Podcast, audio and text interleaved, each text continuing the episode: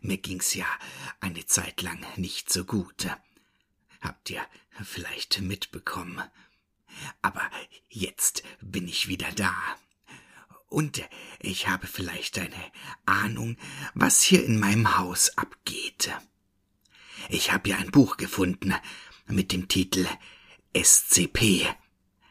Darin habe ich Folgendes gelesen. Gegenstandsnummer SCP-173 Objektklasse Euklid Spezieller Haltungsprozess SCP-173 muss ständig in einer geschlossenen Zelle gehalten werden. Wenn das Personal SCP-173s Zelle betritt, dürfen nicht weniger als drei Personen zur gleichen Zeit im Raum sein und die Tür hinter ihnen muss verriegelt sein. Mindestens zwei Personen müssen direkten Augenkontakt mit SCP-173 haben, bis das Personal den Raum verlassen hat und die Tür verriegelt wurde.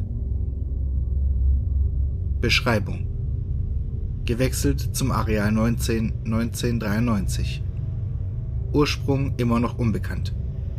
Es besteht aus Beton und Betonstahl mit Spuren von Krylonsprühfarbe. SCP-173 ist lebendig und extrem feindselig. Das Objekt kann sich nicht bewegen, sofern es direkten Augenkontakt mit einer Person hat. Der Blickkontakt zu SCP-173 darf unter keinen Umständen unterbrochen werden. Zugewiesenes Personal, welches die Zelle betreten darf, wird eingewiesen, alle anderen zu warnen, wenn sie blinzeln müssen. Es wird berichtet, dass es angreift, indem es einen Teil des Nackens am Schädel zerbricht oder das Opfer stranguliert. Im Falle eines Angriffs muss das Personal die gefährlichen Klasse 4 Behandlungsmethoden des Objekts beachten. Personal berichtet von Geräuschen, von kratzendem Stein aus der Zelle, wenn sich niemand dort befindet. Diese Geräusche werden als normal betrachtet und jede Veränderung sollte dem HMCL-Aufseher gemeldet werden. Die rotbraune Substanz auf dem Boden ist eine Kombination aus Kot und Blut. Herkunft dieser Materialien ist unbekannt. Die Zelle muss alle zwei Wochen gereinigt werden. Hätte passen können. Dann habe ich mir aber überlegt, so aufmerksam wie ich war, hätte ich es zumindest einmal zu Gesicht bekommen müssen. Aber dann habe ich ein wenig weiter geblättert und das hier gefunden.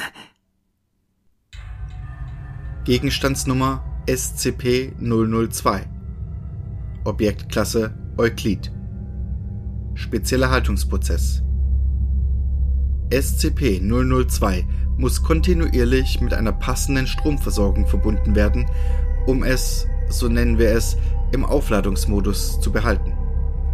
Im Falle eines Stromausfalls muss die Verbindung zwischen SCP-002 und der Fabrik gekappt und anschließend das gesamte Areal evakuiert werden. Sobald der Energiehaushalt wiederhergestellt ist, muss das Areal mit Röntgenstrahlungen und ultraviolettem Licht beschossen werden, bis SCP-002 wieder mit der Versorgung verbunden und zum Aufladungsmodus zurückgekehrt ist. Die Isolierzelle muss kontinuierlich mit einem niedrigen Luftdruck versehen sein es ist angeordnet, dass allein Teams von mindestens zwei Personen sich SCP-002 bzw. seiner Isolierzelle maximal bis zu 20 Meter nähern dürfen. Das Personal sollte sich stets im Körperkontakt mit einer anderen Person befinden, um Wahrnehmungsschwäche oder Gedankenmanipulation, die durch die Nähe zum Objekt entstehen kann, entgegenzuwirken. Keinem Personal unter Level 2 ist der Zutritt zu SCP-002 erlaubt. Jeder Mitarbeiter, der mit SCP-002 in Kontakt treten will, muss von mindestens fünf Level-3-Agenten eskortiert werden. Zudem verliert der Mitarbeiter vorübergehend seinen Rang und seine Sicherheitsgenehmigung.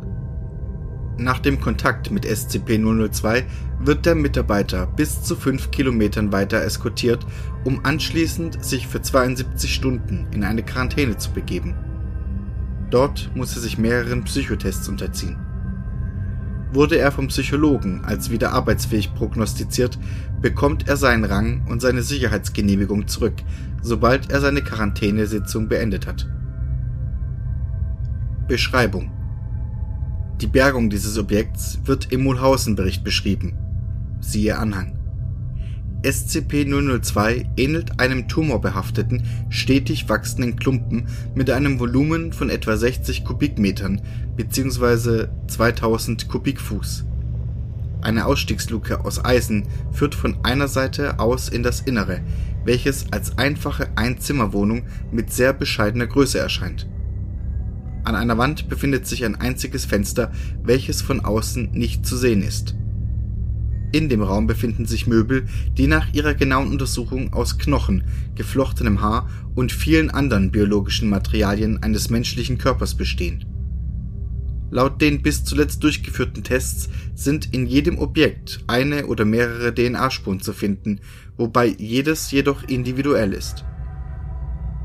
Hinweis Bisher ist SCP-002 verantwortlich für das Verschwinden von sieben Mitarbeitern es hat auch während seiner Isolierung seine Möbelzahl erweitert. Neu hinzugekommen sind zwei Lampen, ein Teppich, ein Fernseher, ein Sitzsack, ein Radio, drei Bücher in einer unbekannten Sprache, vier Kinderspielzeuge und eine kleine Topfpflanze. Tests, eine Reaktion von SCP-002 und der Einsatz von verschiedenen Labortieren zu provozieren, schlugen fehl. Auch der Einsatz von Kadavern führte zu keinem Ergebnis unter welchem Prozess auch immer SCP-002 organische Bestandteile in Möbelstücke umwandelt, es kann offenbar nur mit lebenden Menschen durchgeführt werden. Mulhausen Report 00.023.603 Es folgt ein detaillierter Bericht über die Bergung von SCP-002. Subjekt wurde in einem kleinen Krater im nördlichen Portugal gefunden, nachdem es mit der Erde kollidiert ist Eingehüllt von einer dicken Steinschicht ist die fleischige Außenhülle durch den Aufschlag freigesetzt worden. Ein ansässiger Bauer stieß zufällig auf seinem Grundstück darauf und berichtete seinem Dorfältesten von seinem Fund. Das Subjekt erreichte den SCP-Status, als ein Level-4-Agent eine anomalische Radiowellenerzeugung maß. Ein Außenposten sandte augenblicklich eine Spezialeinheit, angeführt von General Mulhausen aus, welche das Subjekt in einem Container sicherte und anfängliche Testphasen mit den Dorfbewohnern durchführte. Drei Dorfbewohner wurden in das Subjekt geschickt, keiner von ihnen ist daraufhin wieder erschienen. Als das tödliche Potenzial dieses Subjektes erkannt wurde, orderte der General eine Termination sämtlicher Zeugen an, die von Level 4 Agenten durchgeführt wurde. Grob ein Drittel des Dorfes war betroffen. Die Termination verhinderte die Informationsausbreitung und der Transport von SCP-002 konnte durchgeführt werden. Datei gelöscht. Während der Transportvorbereitung wurden vier Agenten unerwartet in das Innere des Objekts gezogen, woraufhin sie verschwanden. Darauf folgende Inspektionen zeigten, dass das Subjekt gewachsen sei und neue Möbelstücke enthielt, Insgesamt nahm das Innere des Objekts die Form einer Einzimmerwohnung an. General Mulhausen ordnete sofort die Lieferung von mehreren Klasse 3 Hazmat-Anzügen für die verbliebenen Agenten an, die das Subjekt auf einen Frachter für den weiteren Transport zur SCP-Isolationseinrichtung durchführten. Datei gelöscht. Datei gelöscht. Nach der Termination von General Mulhausen wurde SCP-002 von einem anderen SCP-Team gesichert und zu einer speziellen Isolationseinrichtung in klassifiziert gebracht, wo es bis jetzt untergebracht ist. Nach dem Mulhausen-Unfall haben jegliche Mitarbeiter unterhalb des Level 2 Personals keinen Zutritt zum SCP-002-Container, solange nicht mindestens zwei Level 5 Administratoren ihm die Zulassung erteilt haben. Passt noch besser, bis mir eingefallen ist, die besonderen Möbel, die ich in meinem Keller stehen habe, haben einen anderen Ursprung. Aber dann habe ich Folgendes gefunden. Objektnummer SCP-106 Objektklasse Keter. Spezieller Haltungsprozess. Zu keiner Zeit darf körperlicher Kontakt zur SCP-106 eingegangen werden. Alle physischen Interaktionen sind vorher von mindestens einer Zweidrittelmehrheit des 05-Personals zu bestätigen. Jegliche solcher Interaktionen müssen in einer AR2 Maximum Security Site durchgeführt werden, nachdem alle nicht benötigten Mitarbeiter evakuiert wurden. Alle Mitarbeiter, Wissenschaftler, Sicherheitspersonal, Klasse D und so weiter müssen immer mindestens sechs Meter von der Aufbewahrungszelle entfernt sein, außer im Falle eines Ausbruchs. SCP-106 muss in einem verschlossenen Stahlkäfig aufbewahrt werden, der mit Blei ausgekleidet wurde.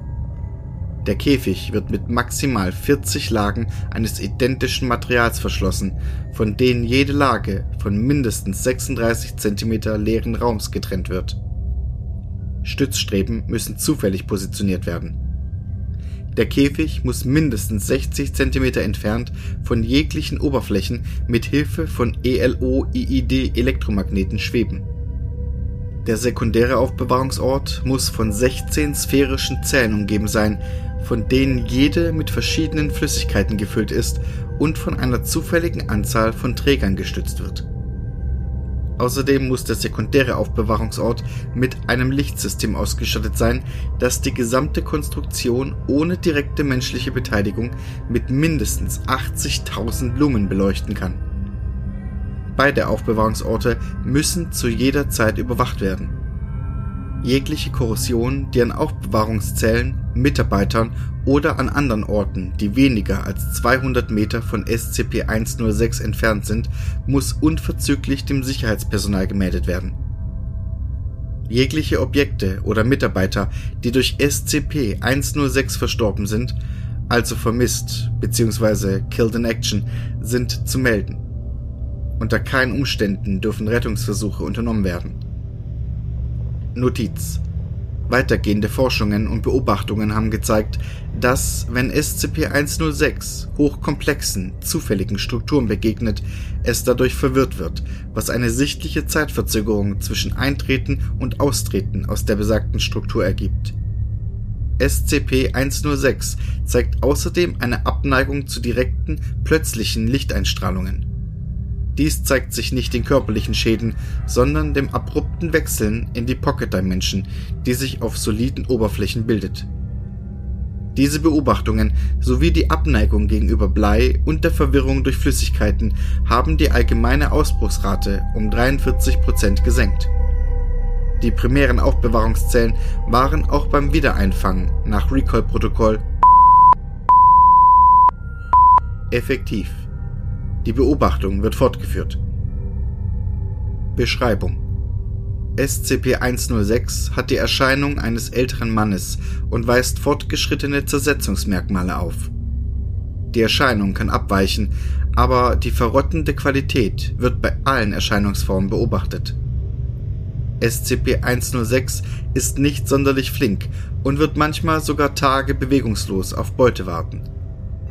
SCP-106 kann außerdem die Größe von senkrechten Oberflächen verändern und auf unbestimmte Zeit kopfüber schweben.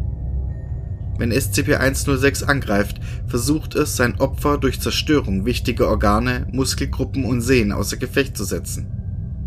Danach verschleppt es sein Opfer in die Pocket Dimension. SCP-106 scheint menschliche Beute im Alter von 10 bis 25 Jahren zu bevorzugen.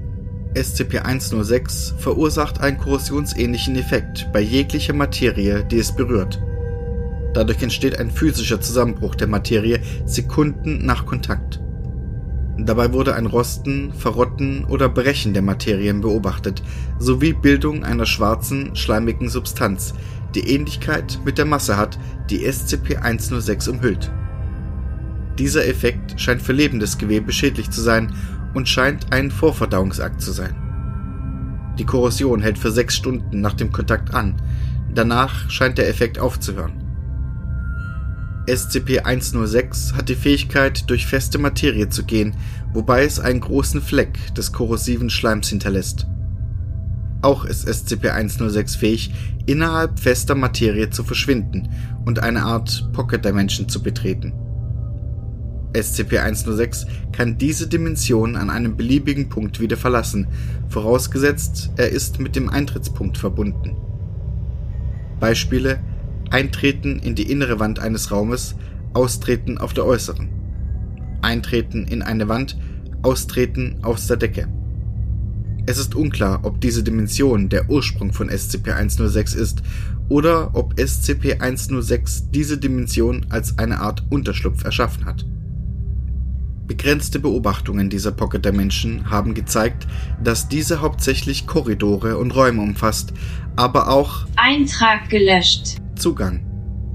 Diese Aktivität kann für Tage anhalten, wobei ein Subjekt entlassen wird für die ausdrückliche Verwendung zum Jagen, Wiedereinfang. Eintrag gelöscht. Da ist mir aufgefallen, dass ich tatsächlich immer wieder mal so Rostflecken in meinem Haus gefunden habe. Ich hab mir da nichts bei gedacht, weil es ist ein altes Haus. Aber jetzt. Ich habe vorsichtshalber mal den Boden unter Wasser gesetzt. Keine Angst, die Bücher sind sicher. Da, da war's wieder. Na warte, wenn Strom bei SCP-002 funktioniert, dann bestimmt auch bei dir.